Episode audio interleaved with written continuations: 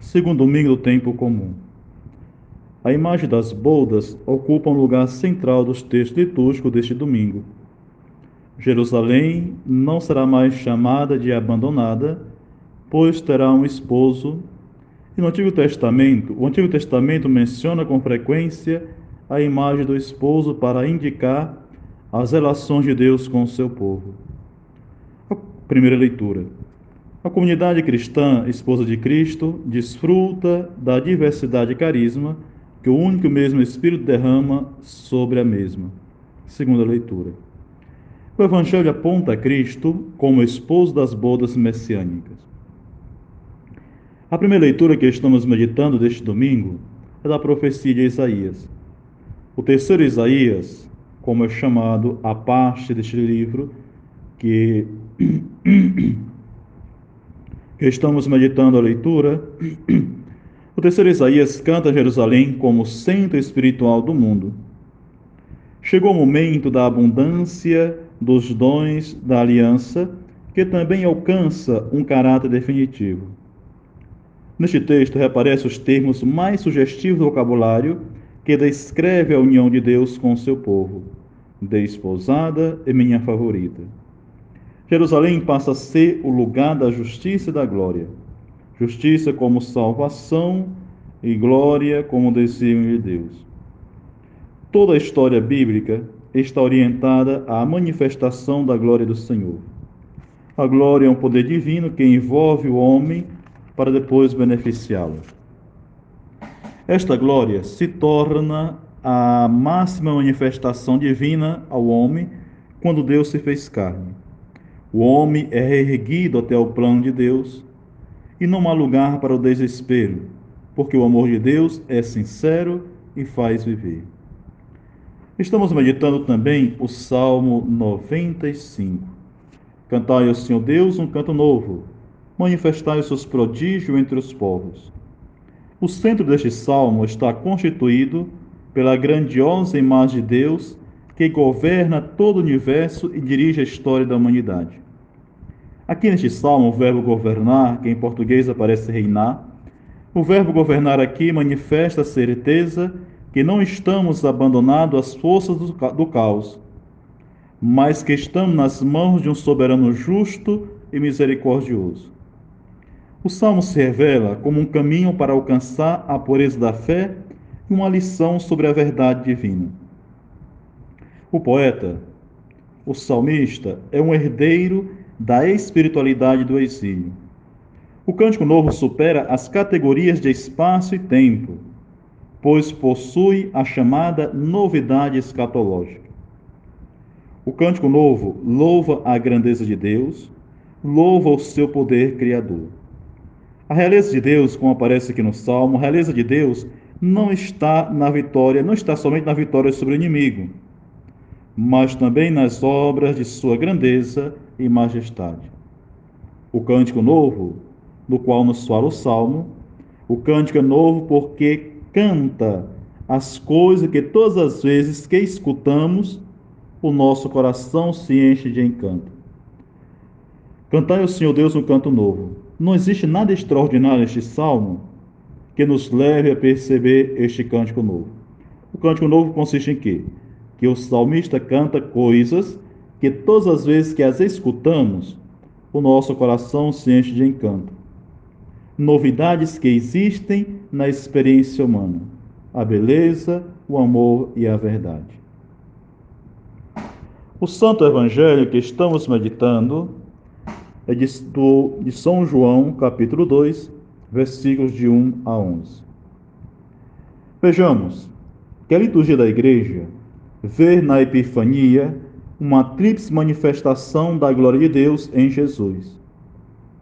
Então, conforme a Sagrada Escritura, nós temos três grandes epifanias de Jesus: diante dos magos, no Jordão e nas bodas de Caná, onde Jesus manifestou a sua glória.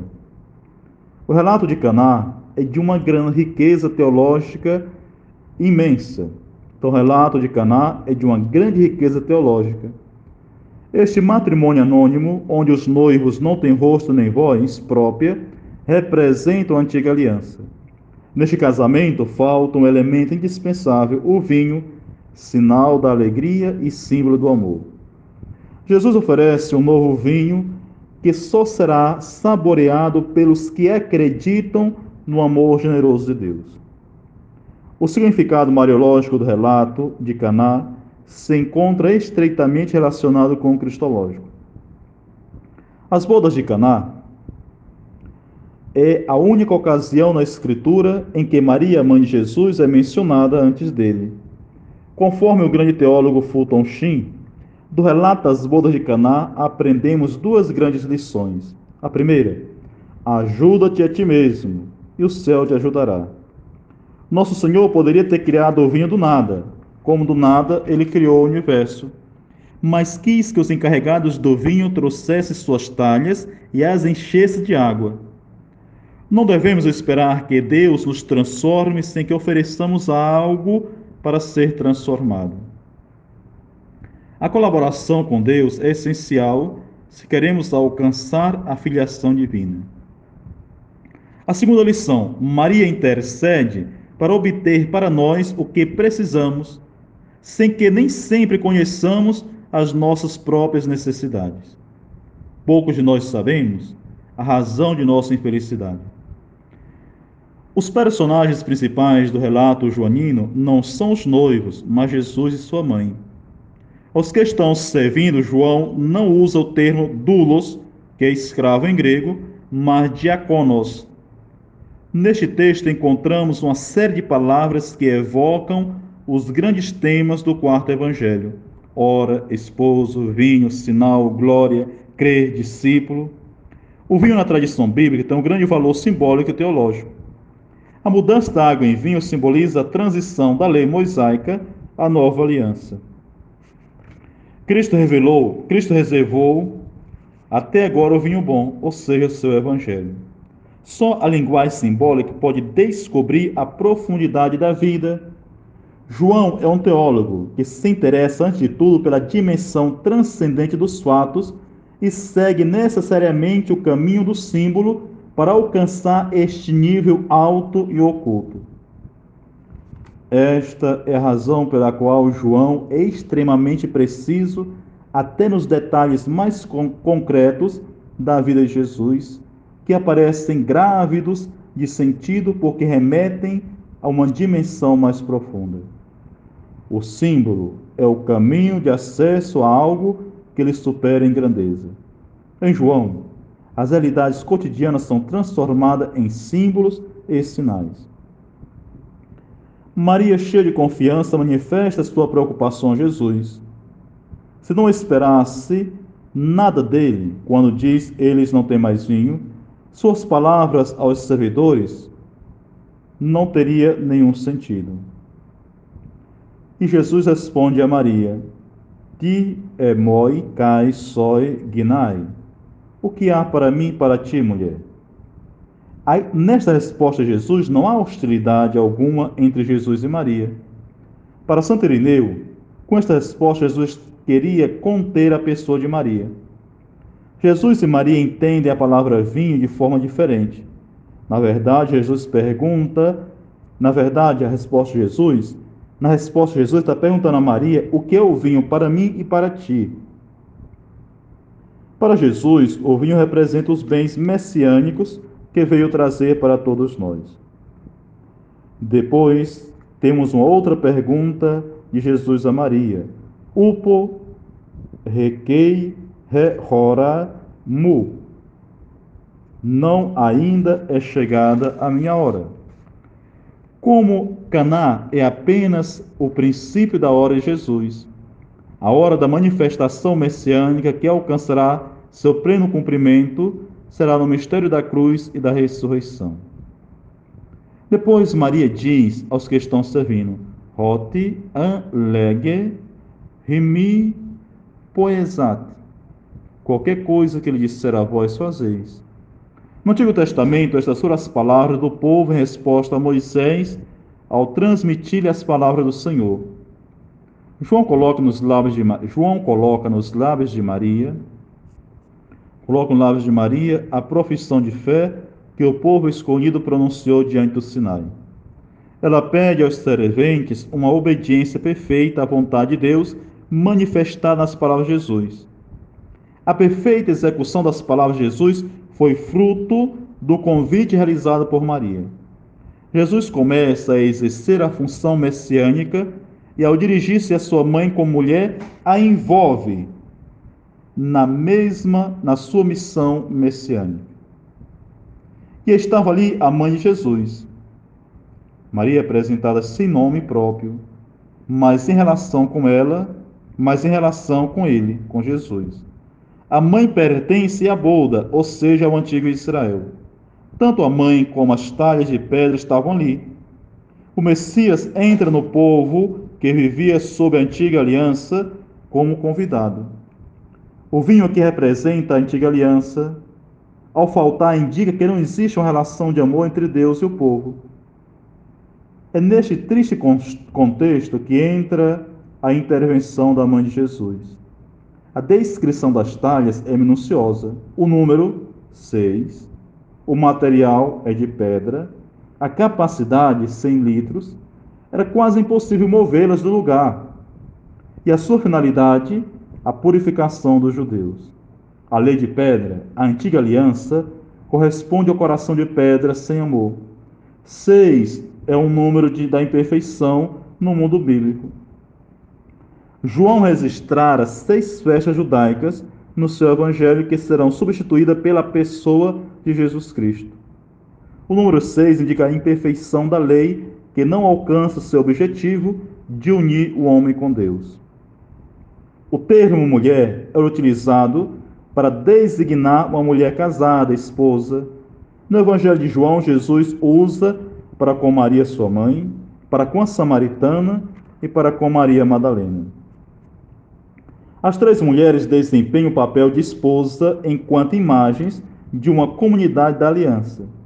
Maria, a mãe de Jesus, representa a comunidade esposa da antiga aliança que permaneceu sempre fiel a Deus. A samaritana, a esposa adúltera que encontra agora seu verdadeiro esposo, que é Cristo. Madalena, a comunidade esposa da nova aliança. Interessante esta constatação do narrador do Evangelho. Roi de diaconoi edeisan roi entrecotes torridor. Os serventes sabiam que haviam retirado, retirado água das talhas. Ou seja, as talhas nunca irão conter o vinho que ela oferece, que Jesus oferece. Então, o milagre de, da transformação da água no vinho não acontece dentro das talhas, mas fora. Porque os serventes, os servidores, os serventes sabiam que eles tinham tirado água, então eles tiravam da talha água. E ao tirar, é que se transformava em vinho. As talhas nunca irão conter o vinho que ele oferece. A água se transforma em vinho fora delas. A purificação de Jesus será eficaz, não terá que, não terá que repeti-la. Só os que serviam sabiam que o vinho era fruto da ação de Jesus. O que o mestre Sala recebe, não compreende e nem aceita. É só uma demonstração do que será a completa realidade na cruz de Jesus. Todo sinal que Jesus realiza será a manifestação de sua glória. João se interessa por Maria como a mãe de Jesus, na qual o Verbo se fez carne. Assim, Maria é para João compêndio da antiga aliança, a primeira cristã e, portanto, o seio, e, portanto, o seio da nova aliança. A partir das bodas de Caná, conhecemos a Maria como uma mulher cheia de solicitude. A partir das bodas de Caná, conhecemos a Maria como uma mulher cheia de solicitude materna, a que percebe as necessidades dos outros e apresenta a Jesus. Nas bodas de Caná, Maria é o primeiro personagem a ser mencionado na história. O que ela diz e faz é crucial para o relato. Ao contar a história, João dá mais atenção a ela do que a qualquer, outro, a qualquer outra pessoa ou personagem do relato. A tradição católica viu na intervenção de Maria nas bodas de Caná um sinal da sua compaixão e atenção às necessidades do outro.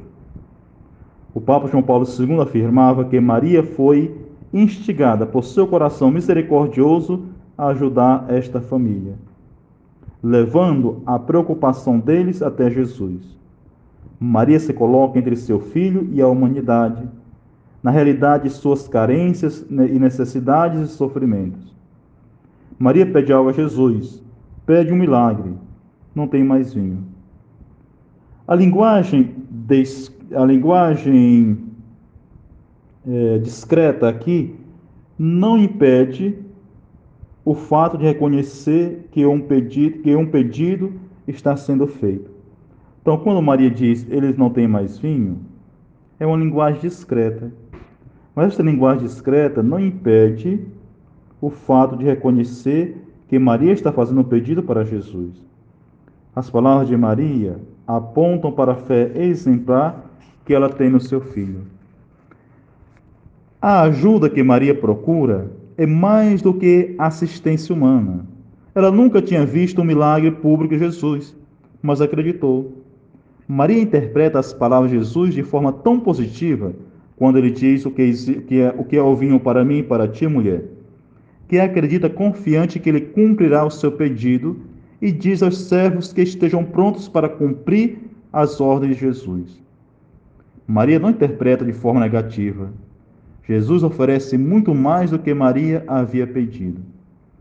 As palavras de Maria, fazei tudo o que ele vos disser, são, na verdade, a expressão de pura fé.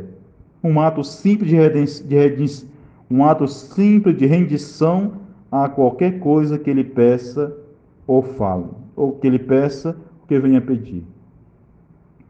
O modo de Maria agir nas bodas de Caná nos ensina muito, não só sobre ela, mas também sobre a igreja e sobre cada um de nós. Diante da necessidade do outro, ela mostrou que não era apenas a mãe, a mãe de Jesus, mas também a mãe de todas as pessoas. Maria está entre nós, Maria está entre nós e Jesus, não para separar, mas para unir. Ela se volta para Jesus para que ele olhe para nós, e ela se volta para nós para que possamos olhar para Jesus. Ela nos deu uma lição de oração. Ela não disse a Jesus o que fazer. Ela apontou a necessidade e nada mais. São João da Cruz dá três razões pelas quais é melhor simplesmente apontar a necessidade e a dor de alguém, em vez de dizer diretamente a Deus o que ele deve fazer. A primeira razão, ele sabe melhor do que nós o que precisamos. A segunda razão, ele sente uma compaixão mais profunda quando vê uma entrega e confiança absoluta na pessoa que sofre. A terceira razão, o perigo do amor, o perigo do amor próprio é menor. Ao tentar forçar Deus a nos dar certos dons, corremos o risco de alimentar nosso ego. Maria nos leva a uma fé mais profunda e a uma obediência total a Jesus. Pela fé, a água pode tornar-se vinho e o vinho tornar-se sangue. Guardaste o vinho bom até agora, uma palavra verdadeiramente profética. Quando é Deus que está agindo, o resultado sempre é positivo. Começa com água e termina com o sangue de Cristo. Deus quer que olhemos para, o, para frente o futuro é sempre mais rico que o passado. Um cristão pode simplesmente dizer para Deus: Guardastes o vinho bom até agora. O relato das bodas de Caná nos ensina que quando escutamos a Maria, crescemos, amadurecemos a nossa fé. É ela que nos empresta seus ouvidos para que possamos ouvir e fazer melhor o que Jesus nos diz, o que Jesus nos pede.